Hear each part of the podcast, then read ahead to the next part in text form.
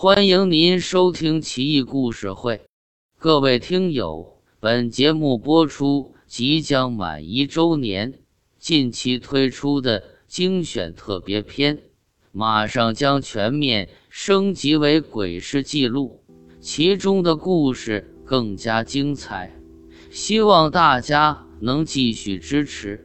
《怪事奇闻录》四百零三期神行之术。唐宪宗元和末年，一位严惩角吏，也就是传送文书的差役，名叫张燕。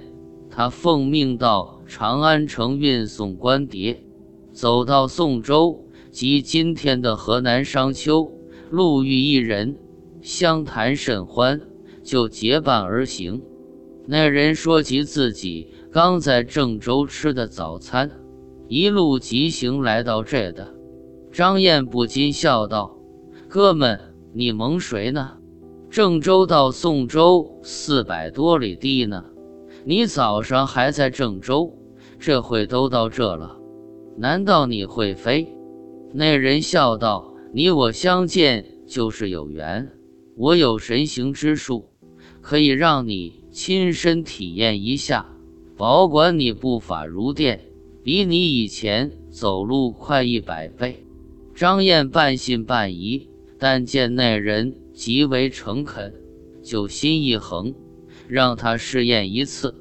那人在地上挖两个小坑，深约五六寸，半尺见方，让张燕背对着他站在坑边，分别抬起双脚，凑到坑口处。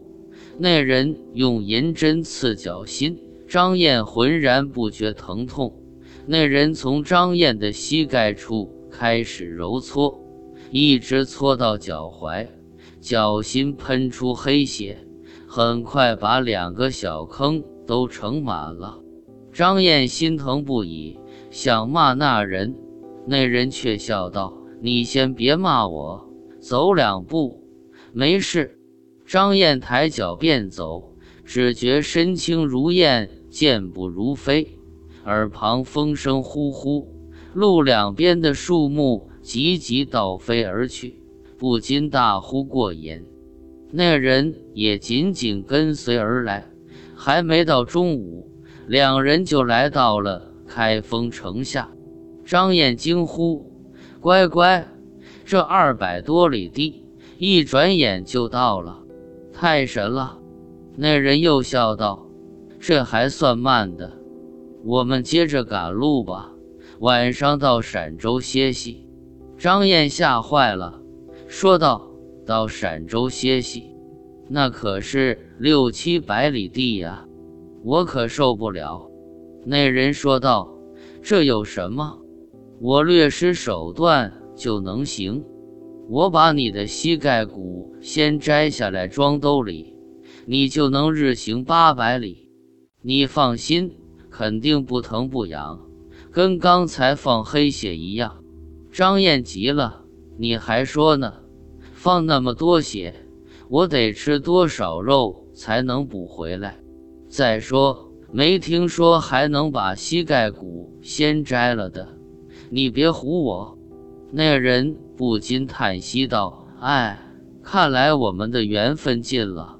我有要事，晚上必须抵达陕州，就此别过了。”说罢，那人抬脚如飞，风驰电掣而去，转眼就不见了踪影。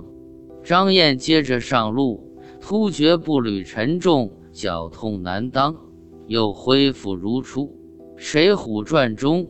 神行太保戴宗日行千里，夜行八百，用的是道术。每次上路前都要烧黄纸、斩鸡头，准备一番，才能步履如飞。